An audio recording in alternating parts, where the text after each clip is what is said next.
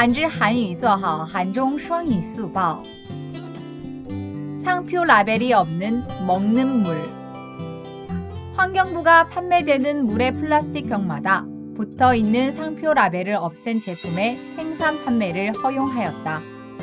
상표 라벨이 없이 모든 물이 생산될 시 약 2,500톤의 플라스틱이 절약되고 플라스틱 재활용 가능성이 높아질 것으로 보인다.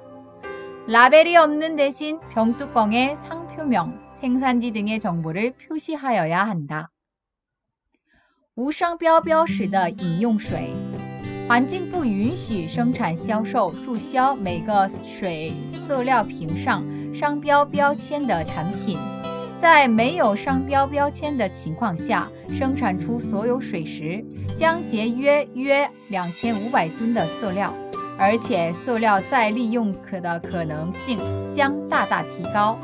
在没有标签的情况下，应在瓶盖上标注商标名称、产地等信息。韩语资讯尽在韩知。